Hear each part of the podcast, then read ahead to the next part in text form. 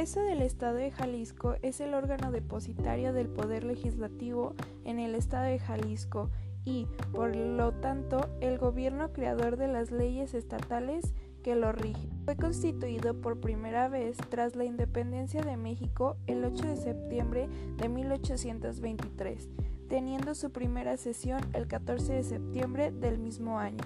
En la actualidad se compone de una asamblea de 38 diputados, 20 de los cuales son elegidos por el principio de mayoría relativa, uno por cada distrito en el que se divide la entidad. El resto es nombrado por medio del recurso de representación proporcional. La gestión de los diputados tiene duración de tres años. Su sede es el Palacio del Poder Legislativo de Jalisco en el Centro Histórico de Guadalajara. Conforme a los lineamientos que determinan la constitución política del Estado y la ley estatal en materia electoral, está representada de la forma siguiente. Partido Acción Nacional con nueve diputados. Partido Revolucionario Institucional con tres diputados. Partido de la Revolución Democrática con un diputado.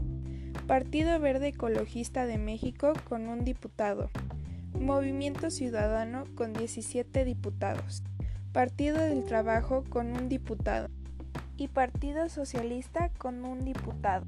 Todos los diputados tienen los mismos deberes y obligaciones, de acuerdo a lo establecido por la Ley Orgánica del Poder Legislativo.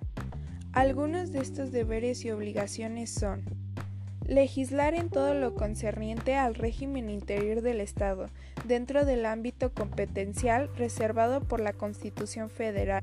Abrogar, derrogar, reformar y adicionar las leyes y decretos.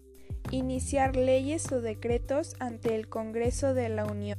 Expedir la ley de materia municipal para establecer las bases generales que regulen el funcionamiento del municipio libre revisar y fiscalizar las cuentas públicas anuales y los informes financieros trimestrales del Estado y de los municipios, y aprobar las leyes de ingresos de municipios. Gracias por su atención.